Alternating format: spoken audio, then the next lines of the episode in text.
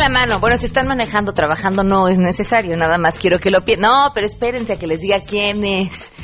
Levante la mano el que tenga un vecino chismoso. ¿Un vecino cochino? ¿Un vecino ruidoso? O sea, más chismoso que cochino y ruidoso. Bueno, buenos o malos, los vecinos son necesarios, ¿no? Pues ya, ¿qué vamos a hacer? A veces ayudan, a veces ayudan. Pero ¿qué hay que hacer cuando tienes broncas con tu vecino? ¿Hasta dónde estamos protegidos? ¿A quién podemos acudir? Además de Arne Ausdenruten, eso vamos a platicar el día hoy. Uno de los departamentos da a mi recámara. Yo no sé qué pase tres veces a la semana. Oigo gritos, pues depende de los gritos, te podríamos explicar. Cinco medallas para México en Río 2016 son pocas, son muchas. ¿Qué pasó con los deportistas? ¿Qué es lo que pasa en la mente de un deportista cuando se encuentra en uno de los eventos para los que lleva cuatro años preparándose? no van bien preparados, algo puede fallar, eh, los traiciona la mente, todo esto que pasa en la mente de los deportistas lo vamos a platicar el día de hoy en una mesa muy interesante. Nosotros tuvimos victorias, derrotas y crecimos y aprendimos y fuimos a esta competencia con todo lo que teníamos. Acompáñenos, así arrancamos hoy a todo terreno. MBS Radio presenta a Pamela Cerdeira en A Todo Terreno donde la noticia eres tú.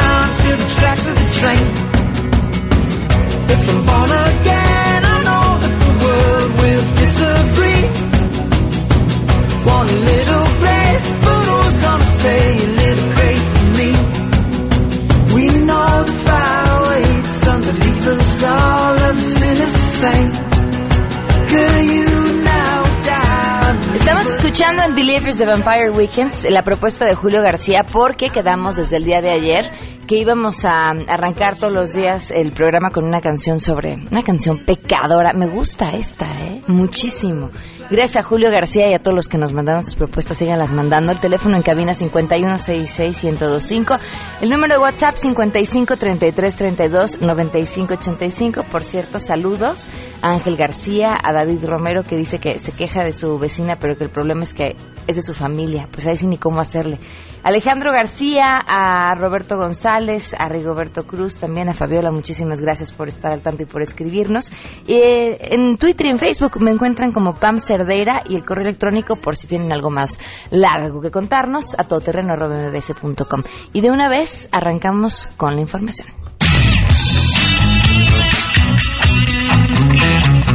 El director general de la Comisión Nacional del Agua, Roberto Ramírez de la Parra, dio a conocer que México se encuentra a la mitad de la temporada de lluvias y huracanes, por lo que se espera un comportamiento que genere lluvias intensas en diversas zonas del país durante el último trimestre del año. Escuchamos lo que dijo. Quiero culminar diciéndoles que hasta el momento el comportamiento de las lluvias ha sido como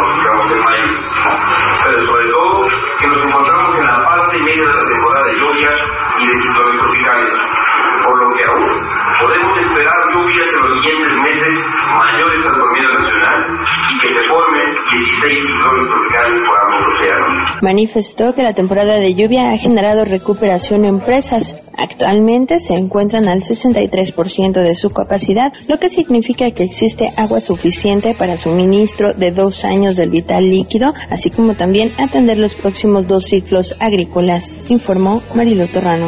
La titular de Sedatu, Rosario Robles Berlanga, se disculpó por decir que los periódicos se hicieron para matar moscas y limpiar vidrios. De acuerdo a medios locales, al salir en defensa del gobernador de Chihuahua, César Duarte, la funcionaria federal hizo esta declaración durante su visita a aquella entidad donde entregó acciones de vivienda. A través de su cuenta de Twitter, Robles Berlanga admitió que fue una frase desafortunada sobre los medios impresos y se disculpó por sus dichos a través de esta red social. De manera textual redactó. Ayer dije una desafortunada frase sobre los periódicos. Sé de su importancia y honestamente me disculpo por ello. Para Noticias MBS, Hatsiri Magallanes. El titular del IMSS, Miquel Arriola Peñalosa, afirmó que a pesar de los avances registrados en los últimos años, como la reducción del déficit de 25 mil a 8 mil millones de pesos, el balance financiero aún es delicado. Por ello, advirtió que en caso de llegar un director que no pondere los equilibrios, el Seguro Social se podría perder en seis meses. El balance financiero del IMSS es delicado y nunca va a dejar de ser.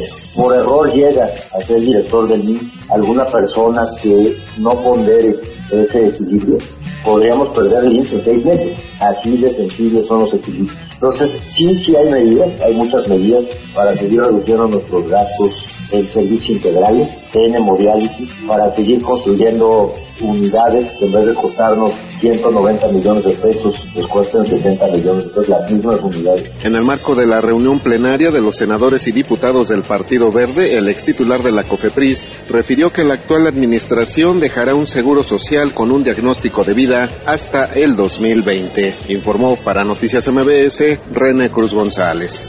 El jefe de gobierno capitalino Miguel Ángel Mancera dio a conocer la nueva aplicación para teléfonos celulares Vive Segura para brindar atención inmediata a las mujeres que tengan un caso de emergencia. Es un botón de emergencia en el centro de atención de emergencias de la ciudad.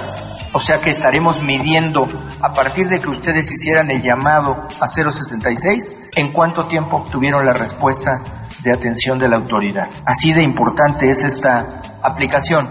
Es una aplicación que nos va a permitir que ustedes nos digan dónde hay lugares inseguros, dónde hay lugares que no hay alumbrado, dónde hay lugares que los senderos sean peligrosos, dónde se cometen las concentraciones o la mayor incidencia de acosos con todos los tipos que vienen ahí desplegados, las diferentes formas. Para Noticias MBS, Sofía Cruz.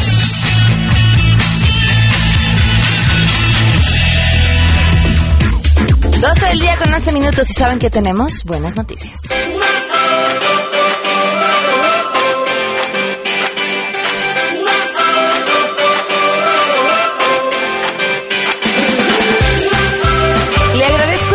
Enormemente a Anastasia Banasak, jefe de Unidad Académica de Sistemas de, Arrecif- de Arrecifes en Puerto Morelos, que vamos a platicar con ella más adelante, sobre un esfuerzo importante que se está haciendo justamente para proteger los arrecifes en nuestro país, en específico el arrecife mesoamericano que compartimos con otros países y que resulta ser el segundo más grande del planeta. Y miren, y si pensamos en la conservación de arrecifes, los beneficios que tenemos son muchísimos. Va desde el tema del turismo hasta de los alimentos que nos proveen por la diferente cantidad de peces que podemos encontrar ahí y lo importante que es también para la investigación. A partir de la investigación de los arrecifes tienen la oportunidad los científicos de entender muchísimas cosas sobre años y años de evolución, sobre la vida en el mar y que finalmente nos dirá también mucho sobre nuestra propia vida. Es muy interesante el trabajo que están haciendo y más adelante vamos a platicar con ella. Antes, les cuento esta otra buena noticia. El director del Centro Nacional de, de Transplantes de la Secretaría de Salud, Salvador Aburro, afirmó que la donación de órganos y tejidos en México se ha incrementado 8% en lo que va solo este año, de este año. En los últimos tres meses, 21 mexicanos fueron beneficiados con la procuración de 12 hígados, 8 riñones y un corazón. Esto en el marco de una donación multiorgánica en el Hospital Central Dr. Ignacio Morones Prieto de San Luis Potosí. Los órganos fueron trasladados a la ciudad en aviones y en helicóptero. Además, se trata de una donación de un joven de 15 años que presentó traumatismo craneoencefálico a consecuencia de un accidente automovilístico ocurrido la madrugada de este miércoles. La familia de este niño autorizó la donación de riñones y córneas, las cuales fueron para pacientes del mismo hospital. El tejido musculoesquelético fue enviado a un banco de tejidos y el hígado lo trasladaron al Instituto Nacional de Ciencias Médicas y Nutrición Salvador Subirán en la Ciudad de México. Para el traslado del hígado, el órgano llegó del aeropuerto de San Luis Potosí al hangar de la Procuraduría General de la República en la capital del país y posteriormente se llevó en helicóptero al hospital y luego en ambulancia al Instituto Salvador eh, Subirán, donde fue trasplantado inmediatamente. El primer hospital fue el Gea González. Con esto, el instituto suma su trasplante número 35 de este año y en el 2015 hubo 150 en todo el país, de los cuales 50 fueron para el Instituto Nacional de Ciencias Médicas y Nutrición.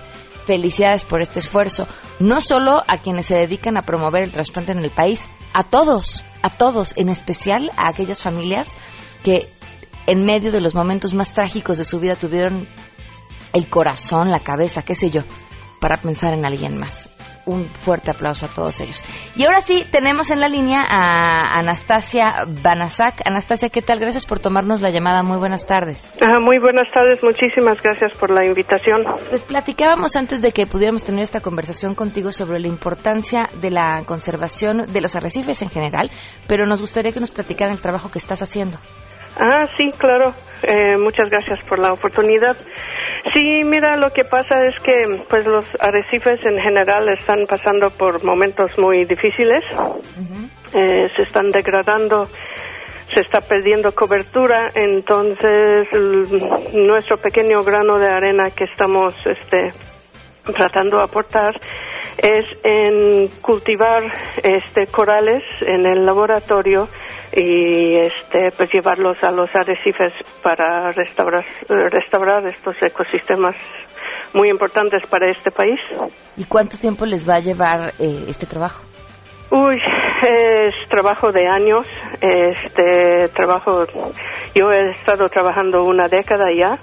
De hecho, en agosto ya cumplimos una década trabajando en ese esfuerzo desde entendiendo cómo reproducen hasta ahora, este, ya plantando corales que ya tienen cuatro o cinco años, ya este, están en los arrecifes, ya este, inclusive un, uno que otro reproduciendo. Entonces, eh, yo creo que necesitamos todavía unas unas décadas más porque este el problema es muy grande y ahorita nada más podemos atenderlo a una pequeña escala pero a, restaurar metros cuadrados, ¿no? Y este, mientras que el problema es a hectáreas. Entonces, lo que estamos tratando de hacer para, pues, asegurar, eh, bueno, no puedo decir asegurar, más bien comprometernos a este esfuerzo es estar dando cursos y talleres a personas interesadas en unirse en nuestro esfuerzo que originalmente yo había planteado como un esfuerzo nacional, pero ya se está eh, haciendo un esfuerzo inclusive internacional para abarcar este problema.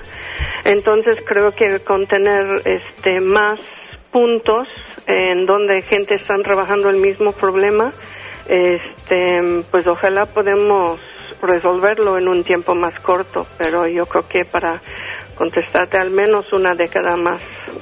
¿Qué es lo que ha provocado su deterioro? Mira, hay muchas cosas, este, ah, desde cosas locales hasta ah, cosas globales, ¿no? A nivel global, el, cambio climático y, este, los cambios en la temperatura de la superficie del agua, la desertificación de los océanos, este, están provocando este, degradación del sistema y a nivel local digamos, este, a nivel local hasta regional, un problema muy grave es el deterioro en la calidad del agua, porque los arrecifes les gusta mucho tener un agua transparente, sin nutrientes, sin contaminantes, ahí crecen muy bien, pero desafortunadamente por desarrollos urbanos y turísticos sin una adecuado este planeación, una adecuada planeación, pues este sí estamos inyectando muchas este contaminantes y nutrientes al agua, entonces eso provoca que crecen organismos que no dejan que los este, corales se establezcan y crecen bien. Cuando ustedes crecen este coral en el laboratorio, ¿cuántos años lo tienen ahí antes de regresar o de llevarlo al mar más bien? Eh, mira, eh, originalmente teníamos hasta dos o tres años en viveros terrestres o bien viveros marinos, eh, que sí eran entre sí dos y tres años mm, en, tierra. Eh, pero ahora estamos tratando a buscar métodos ya mucho más económicos y el año pasado trasplantamos a las dos semanas este ya en sustratos que fueron diseñados especialmente para esto eh, para reducir el tiempo en los viveros terrestres Eh, sin embargo, tuvimos un problema con un este con el sargazo, que fue como un, un florecimiento de sargazo muy grande que también provocó que hubo muchos nutrientes en el agua. Entonces, este significó que no no se dieron muy bien este, este esfuerzo, no se dio muy bien este esfuerzo el año pasado, pero lo estamos repitiendo este año y esperamos que a las dos semanas de nuevo podemos este, plantarlos en, en los arrecifes y así pues vamos reduciendo el costo eh, de su mantenimiento en, en viveros eh, terrestres. Ah, ¿Qué es importante que sepa el público ¿no? que nos escucha sobre lo que ellos pueden hacer para ayudar a esta causa? Pues mira, a nivel este, de cada ser humano, yo creo que mm, ser amable con el ambiente, ¿no? Para este pues reciclar, este reusar lo que se puede reusar, este cuidar el agua, eh, cuidar que no se mm, eh, contamina el agua, inclusive a nivel local, que no ponen eh, químicos este en el agua o que no usan eh, químicos que son nocivos para el ambiente porque todo este agua eventualmente de algún modo este y puede llegar al, al arrecife, ¿no? Entonces, especialmente aquí en Quintana Roo, creo que es muy importante también que nos exigimos a los este, gobernantes que apoyen en asegurar que las aguas están suficientemente bien tratadas para que este pues ya no tiene esa carga de nutrientes y contaminantes que, que suele suele tener. Y creo que es estar consciente de que mm, los arrecifes son un recurso muy importante para este país. Eh, el, el turismo es un este recurso también súper importante.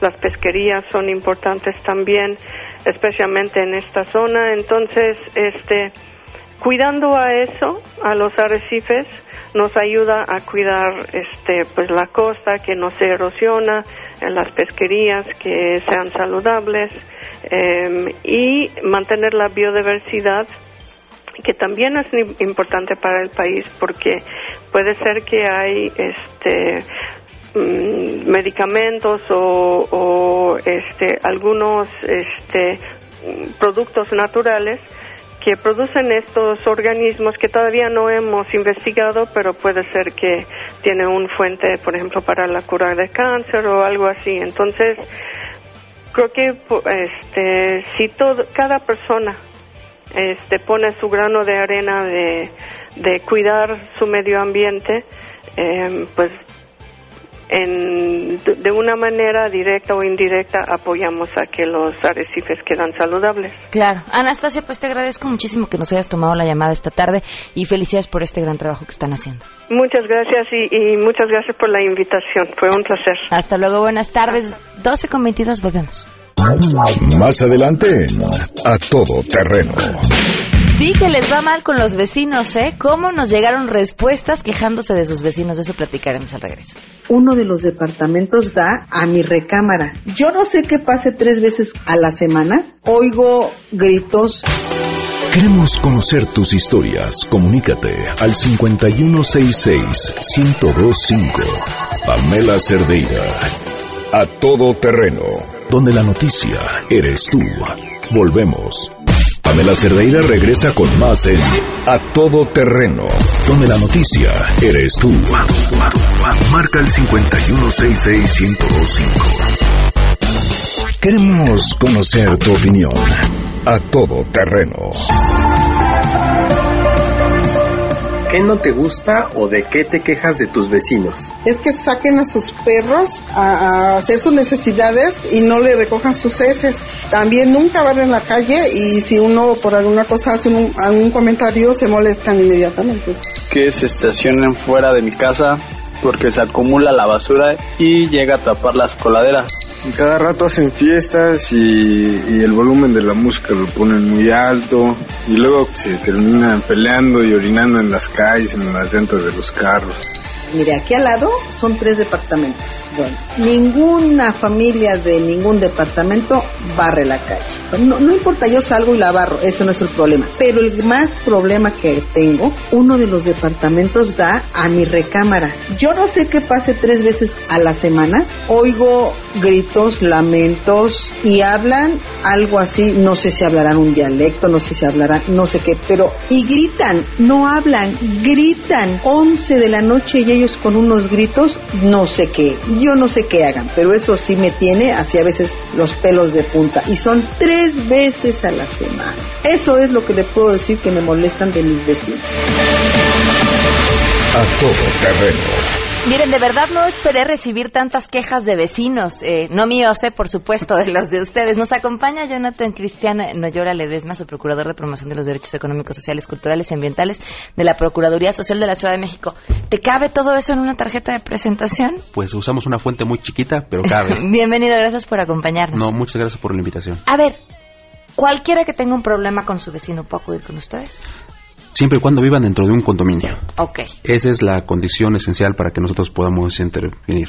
Que un vecino dentro de un condominio, ya sea unidad habitacional, no importando el tamaño, puede ser un edificio de cuatro departamentos o pueden ser estas unidades enormes de miles de viviendas, siempre y cuando vivan en ello pueden acudir hacia nosotros para. ¿Y cómo los ayudan?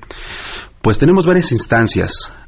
La que nos más nos gusta a nosotros y la que utilizamos primordialmente es el tema de mediar de intentar lograr un equilibrio, una sana convivencia, que los intereses estén conciliados y vemos si podemos llegar a un acuerdo. Ese es lo número uno, el acuerdo. ¿En qué porcentaje de las quejas logran un acuerdo? Pues tenemos un porcentaje alto, ¿eh? Tenemos un buen personal que se dedica a esos temas y sí llegamos en acuerdos en, muchos casos. Hay veces que no, que ya son temas tan arraigados y tan complicados que van escalando, ya nos piden que sancionemos a los vecinos, que intervengamos de otras maneras. Ok. Miren, ya no voy a leer sus nombres porque hace rato leí uno y le habló justamente la vecina para quejarse de que lo andaba este, balconeando, pero les leo algunas de las cosas que nos han llegado. Mi vecino arma teclados de computadora dos o tres de la mañana y se pone a barrer las teclitas que se le caen y hace ruido. ¿Hay manera de resolver eso? Pues sí hay manera. Nosotros lo que podemos hacer en ese caso es ir y nosotros nosotros tratamos con las dos personas que tienen el conflicto, con el del piso de arriba y el de abajo. Si no intentamos involucrar a todo el condominio, a todos los vecinos y vecinas, les platicamos, les damos una orientación, primero de que el tema de la contaminación es un tema ya ambiental, ¿no? Tenemos este tema del ruido ambiental que en las ciudades son niveles muy altos y que nos hace daño a la salud, afectan el entorno. Intentamos sensibilizarlos por ese lado hacerles comprender que, que nos estamos dañando todos y utilizamos ruidos, ruidos inadecuados. ¿Hasta qué hora? O sea, si tienes una fiesta, ¿hasta qué hora puedes tener la música? Eso depende del reglamento interno de la unidad y de lo que tú concedes con tus vecinos. Hay veces que hay fiestas a las 3, 4 de la mañana, pero si es una vez al año y tú platicaste, pediste permiso, no pasa nada. Hay veces que el ruido es recurrente, gente que tiene fiesta todos los días, y es ya cuando los vecinos se quejan con nosotros y intentamos poner un alto a estas situaciones. Oye, yo he llamado a la patrulla en dos ocasiones. ¿Y si van, eh? Sí, claro que van. Creo que es un muy mal uso de la policía el que estoy haciendo, pero sí van. Y si le digo ya, si a las 5 de la mañana empiezan con el karaoke, pues ya uno tiene derecho a decir ya, alguien nos decía aquí, ¿no podrían este ayudarles a que cambien su repertorio musical? Porque eso de que estén a las 3 de la mañana con el reggaetón, pues ya no está tan padre. Aquí nos escriben, mis vecinos de arriba son nefastos. La abuela es la líder del clan, son cochinos, ruidosos, los niños groseros y mentirosos, viven amontonados y en la noche ya sabrás para acomodarse, son de lo peor. Híjole, mire, nosotros la instrucción que tenemos desde el jefe de gobierno hasta el procurador Guillermo Orozco y ahora el procurador interino Salvador Vitelli es vamos a crear una sana convivencia en los condominios. Vamos a intentar que vivamos en paz, en armonía y sabemos que es un trabajo muy complicado. Tenemos que empezar desde abajo con niños, explicarles por qué debemos de crear comunidad, por qué tenemos que sanar ese tejido social y vamos subiendo poco a poco con temas más específicos, sentamos a las partes involucradas, los convidamos a que lleguen a un acuerdo y cuando no, pues ya los invitamos a que presenten una queja formal ante nosotros. Me decías hace rato que la mayoría de las quejas que tienen son sobre malos administradores. Ese es un tema muy, muy importante. Creo que te han llegado algunas llamadas al respecto sobre todo en el uso de, en el mal uso de las cuotas condominales, algunos administradores que no están debidamente capacitados, certificados. Oye, ¿se valen los papeles pegados de fulanito no ha pagado, fulanito no ha pagado? No, ese es un tema, fíjate que es muy complejo, también el tema de la morosidad. Nosotros y cualquier instancia debe de tener ya ciertas regulaciones, tú lo sabes bien, en el tema de protección de datos personales. Y hay gente que claramente se ve afectada por estas situaciones y va con nosotros ahí a poner la queja. Entonces lo que nosotros pedimos es que se lleve un libro de registro donde se vea las personas que han pagado, que no han pagado y que se conmine a, que lo hagan de una manera no tan exhibicionista. tampoco debe ser una chamba fácil. Claro, es un trabajo muy, muy complicado. Imagínate mediar con 20 vecinos que ves todos los días y no son de tu familia, es donde se nos complica un poquito el tema. A ver, otro. Tengo un vecino que padece esquizofrenia, de pronto por las noches toca mi pared y me calla cuando yo no estoy haciendo ningún ruido. Eso es lo que le molesta, ¿no? Así de, yo no estoy ni hablando. Después sale al patio, eh, en el que solo nos separa una pequeña barda, y me comienza a maldecir. Me da miedo. ¿Es válido llamar a la patrulla? Híjole, mira, aquí ya estamos metiéndonos en temas de salud. Es un tema complicado. A nosotros nos llegó un caso no tan extremo acerca de una mascota. La mascota servía para avisar si un vecino tenía algún problema de epilepsia, algún ataque. Entonces el perrito servía para eso, era un tema netamente médico. Pero pues claro que el perro se alarmaba a ver a su dueño con esos problemas y ladraba de una manera muy fuerte.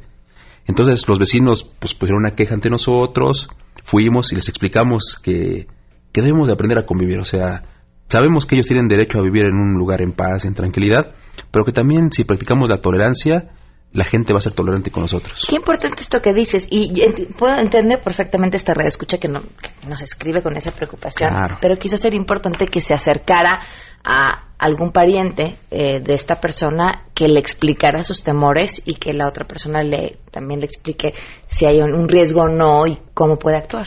Claro, sí es muy importante el diálogo. Nosotros tenemos gente que ha vivido 50 años, que lo separa una pared, aparte una pared delgadísima que deja pasar sonidos, inclusive hasta luces de repente en las uniones, pues lo que nos queda es intentar llevar la fiesta en paz. Este tema de la sana convivencia es esencial para nosotros y si lo intentamos, si lo llevamos a cabo en varios condominios, pues vamos creando una ciudad más amable, con un entorno más amigable para todas y todos. En mi privada hay una persona, no mía, ¿eh? nos escriben, hay una persona que se siente dueña de todo, sus, de todo.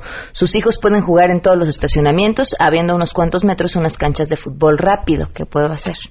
Aquí también es un tema muy complejo, el tema de las áreas comunes. En todos los condominios de esa ciudad, las áreas comunes vienen claramente debilitadas. Estas son áreas verdes, estas son estacionamientos, este es un salón de usos múltiples, estas son canchas.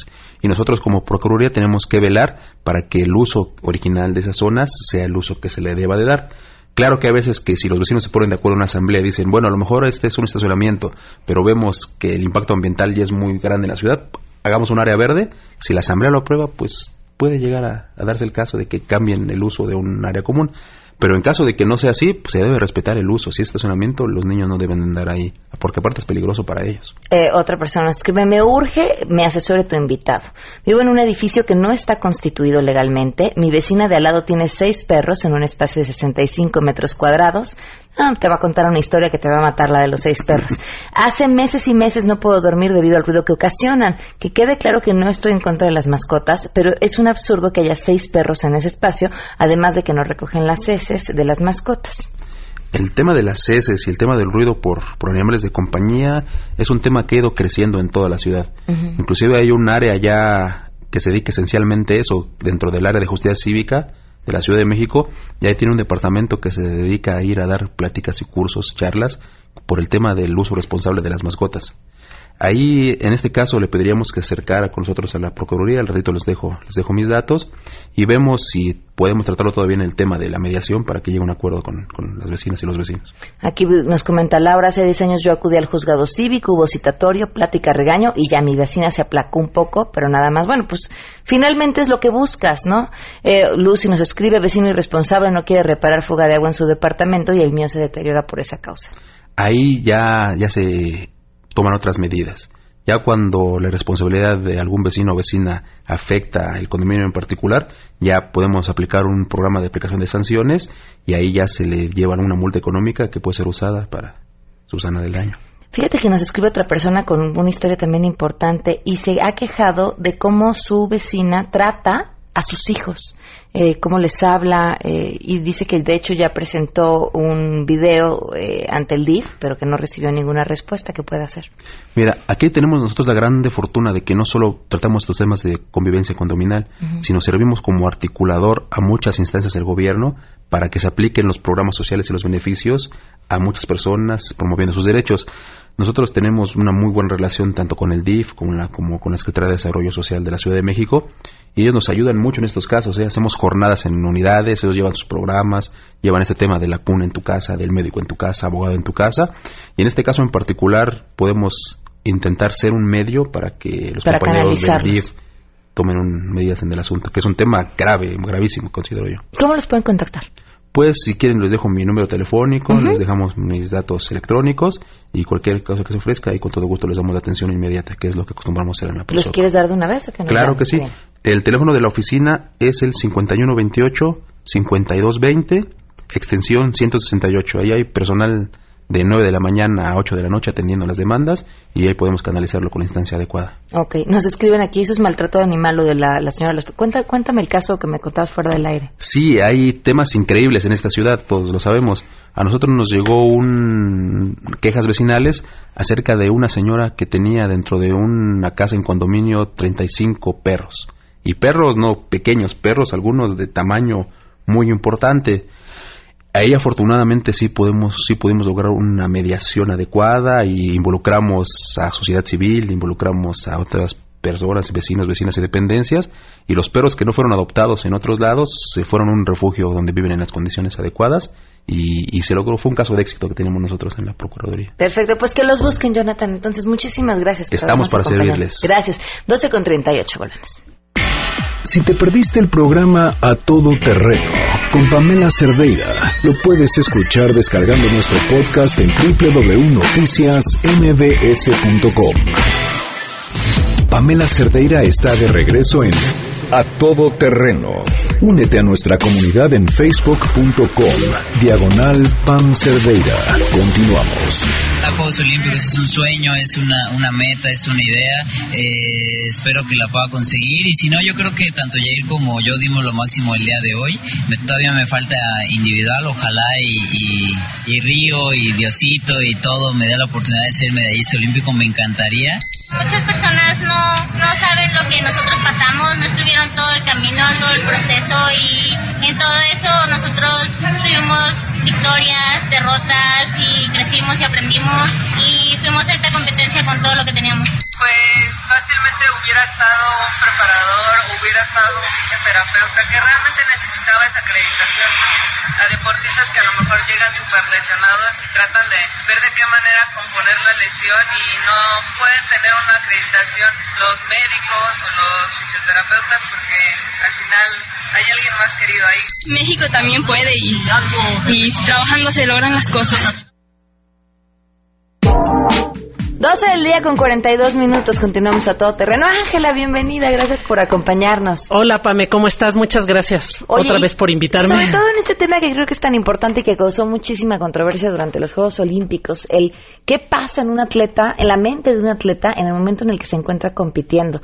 Eh, aquí platicábamos en una de las fotos que tenemos eh, si para algunos era que no tenían la preparación suficiente o que a veces la, la suerte te la juega mal, ¿no? O sea, de repente ese día con el que vas con todo, algo te falla, te dio, dolió el estómago, este, te dio un aire, un no sé, cualquier cosa puede suceder y bueno, pues no llegas al 100.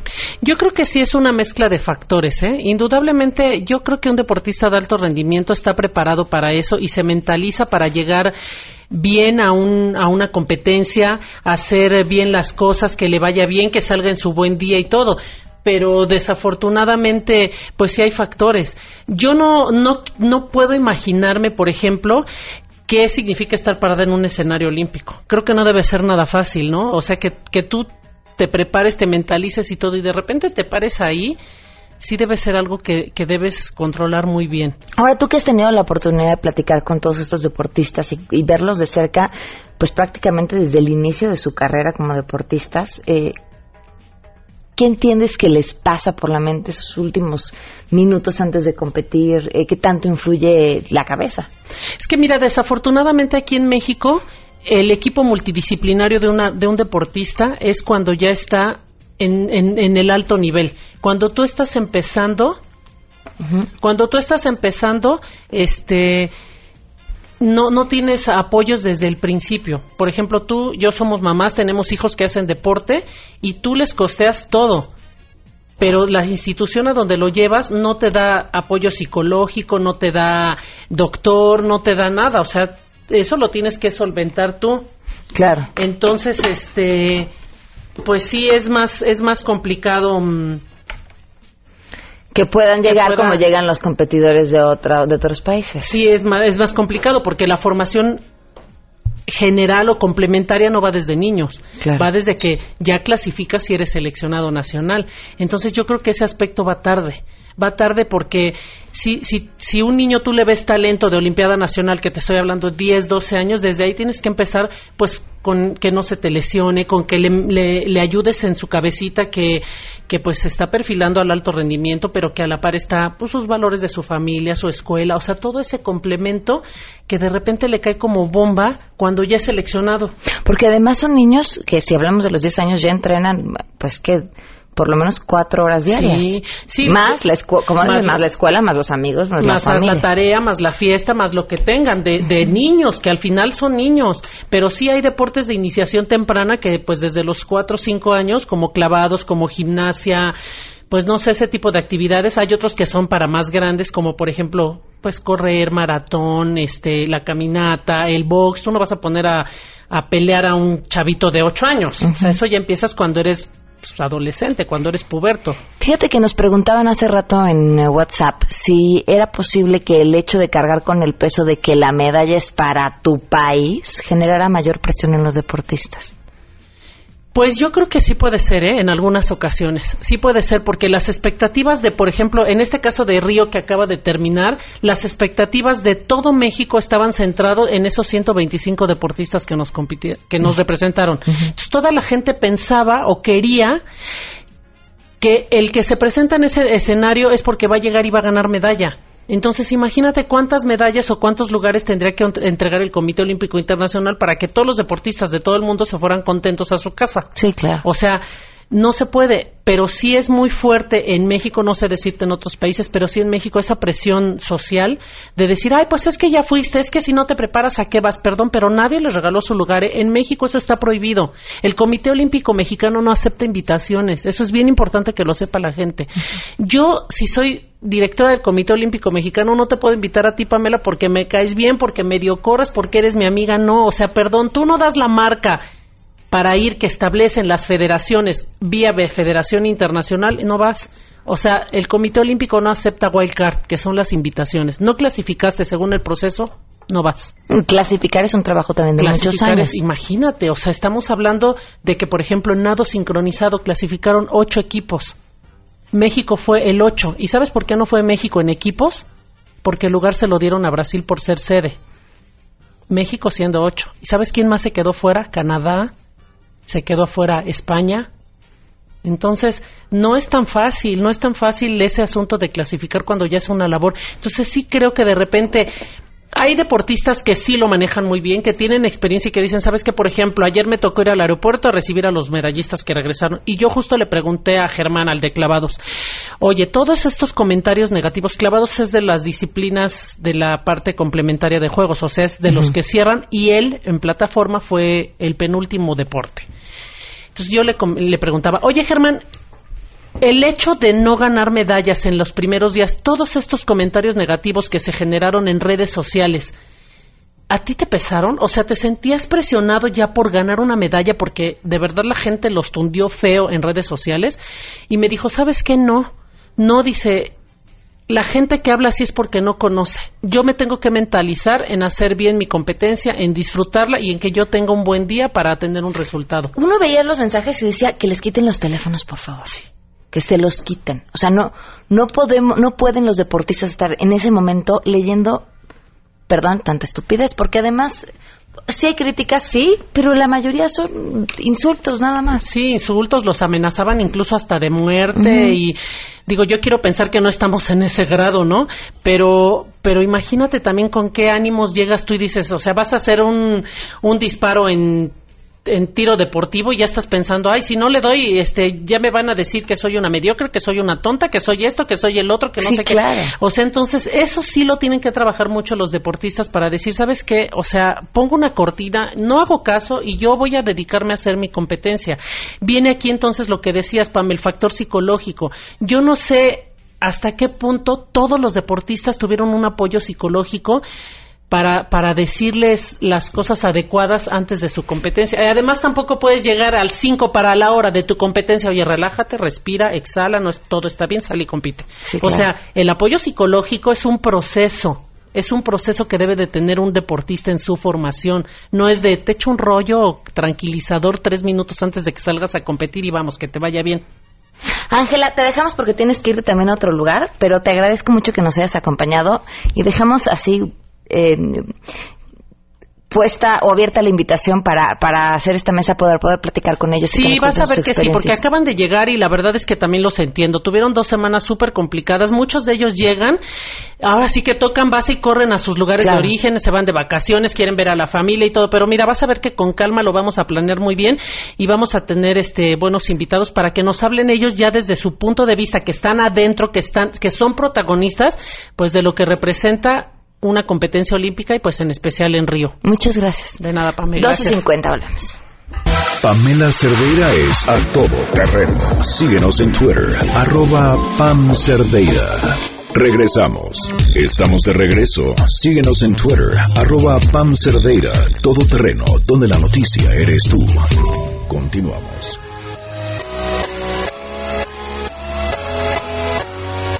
12 del día con 51 minutos. Gracias por continuar con nosotros a todo terreno. Faltan tres días para el maratón de la Ciudad de México. Son, si no me equivoco, 35 mil corredores. Correcto. Los que van a estar tomando las calles este fin de semana. Verónica Velázquez, bienvenida. Gracias por acompañarnos. Gracias por la invitación. ¿Cuánto tiempo llevas corriendo? Llevo como unos 15 años corriendo. No, bueno, ya un Sí. rato. Dijo, antes de que empecemos con los tips, ¿por qué empezaste? Pues la verdad creo que correr me relaja muchísimo. O sea, encontré en correr eh, tranquilidad, eh, quitarme estrés. O sea, empecé en la universidad, entonces pues me servía para como mantenerme enfocada, para sentirme contenta y se vuelve un poco adictivo. Entonces empecé y seguí. Dicen algunas personas que es como medi- es otra forma de meditar, ¿no? Es una meditación activa, te estás moviendo, pero a la vez eh, estás inmerso en, en tus pensamientos, en, en cosas en las que a veces uno quiere escapar en el día a día y que cuando vas y corres, ahí estás con tu conciencia plena. Exacto, es que creo que corriendo no puedes pensar en muchas cosas, entonces sí es una meditación en movimiento. Ok, ahora, ¿qué recomendaciones tiene que tomar en cuenta la gente que va a correr este domingo? Pues mira, la mayoría de, me atrevería a decir que la mayoría de los que van a correr el domingo eh, no son primerizos, pero para los primerizos hay un montón de tips de los que podríamos hablar. Creo que ahorita de, bueno, pues los tres días que quedan, lo más importante es que cuiden las cosas que están bajo su control, ¿no? Una de esas es la alimentación, o sea, no experimentar nada nuevo estos tres días, no comer muy pesado. Eh, la recomendación de los nutriólogos es hacer una carga de carbohidratos y esto significa incrementar los alimentos que tienen carbohidratos, ¿no? Entonces, no comer de más ni echarte tres pizzas, ¿no? Pero sí eh, comer un poquito más de pan, eh, camote, papa, arroz, pasta, etcétera evitar eh, comida pues muy pesada, ¿no? Grasosa o, o con mucho chile que te pudiera causar algún malestar estomacal. Otra cosa importante es dormir, o sea, yo diría que hay que tratar de dormir. No duermes de los nervios, No. nada. Seguramente de la noche de sábado a domingo no duermes entre emoción, nervios y lo que sea. Entonces, la noche de hoy y la noche de mañana son claves, ¿no? O sea, tratar de dormirte media hora antes o una hora antes y justamente también no desmañanarte mañana ni el sábado. Eh, ya no hay mucho que hacer, ya no hay que entrenar, ¿no? O sea, ya van de bajada, entonces no hay que levantarse súper temprano, acumulen sueño, ayúdenle al cuerpo a llegar súper descansados. Ok, ¿y en el día de la carrera? Bueno, del maratón? El día del maratón, pues importante la noche antes dejar todo listo, ¿no? Que no, no se te olviden los tenis, los calcetines que ya has probado, eh, el reloj, si usas reloj, la banda de frecuencia cardíaca, el número de corredor es importantísimo, ¿no? Si no lo traes, pues llegas y, ay, no traigo, no traigo número, sí. Que eso, pues el principal problema es que no llegas a la meta, ¿no? Igual corres por las calles libre, pero la, te pierdes la entrada a CU. Eh, pues bien importante eso, ¿no? Dejar todo súper listo, eh, planear la ruta para llegar a tiempo al punto de salida. Las calles están cerradas, ¿no? Llegando en auto o en taxi es difícil o en transporte público. Creo que el metro es la mejor opción. Entonces, estudiar la ruta desde donde vas a salir y yo recomendaría llegar una hora antes, ¿no? La fiesta del maratón empieza una hora antes, la gente ya está ahí, eh, te evitas cualquier contratiempo, te da tiempo de calentar, incluso dejar cosas en el guardarropa, eh, pues eso, ¿no? Planearlo. Y también no experimentar con el desayuno. Eh, lo que se coma antes de una carrera tiene que ser algo que ya probaste. No, yo recomendaría no lácteos, por ejemplo, pero sí, si ya estás acostumbrado a correr una barrita de cereal eh, con una barrita cereal en el estómago antes de, una competencia hacerlo o eh, un pan tostado, o sea, algo conocido, ¿no? Ok. Oye, lleven siempre a la mano algo para el final. A mí me pasó la primera vez que corrí el de la Ciudad de México que hay una etapa sobre insurgentes que todo el mundo te da cosas, eh, galletas, miel, dulces, pero el último kilómetro, ya cuando estás a punto de llegar a Ceú, ya, no, te están dando nada. Si no hay nada, ni hay hidratación, o ya no te está dando. Y ahí, donde te venga el bajón, ya yo veía así como doble a todos los que venían de frente. Y, y, evidentemente, pues ya tampoco traía yo ninguna reserva eh, conmigo. Entonces, váyanse preparados para esos últimos kilómetros. Claro, la, la, planeación de lo que vas a comer durante el maratón, ¿no? Ya sean geles, gomitas, dulcecitos, es bien importante. Como dices, hay varios trayectos donde la gente te da un chorro de cosas, pero también hay unos donde no. Y es donde tú debes de traer tu, tu provisión, ¿no? Oye, pero si tienen alguna otra duda, además de leerte en Records, ¿en dónde te pueden seguir? Pues mira, eh, tengo mi blog que se llama lo que veo mientras corro.com. Escribo todos los viernes en Record y particularmente para el Maratón de la Ciudad de México Telcel, que pues es el patrocinador principal, hay muchísimos tips en el blog de Hola Telcel, donde también pueden encontrar ahí información valiosa para estos tres días. Ok, muchas gracias, Vero. Gracias. 12 con 57 nos vamos a quedar en compañía de Alejandro Cacho. MBS Radio presentó a Pamela Cerdeira en A Todo Terreno. Te esperamos en la siguiente emisión, A Todo Terreno, donde la noticia eres tú. MBS Radio, en entretenimiento, estamos contigo.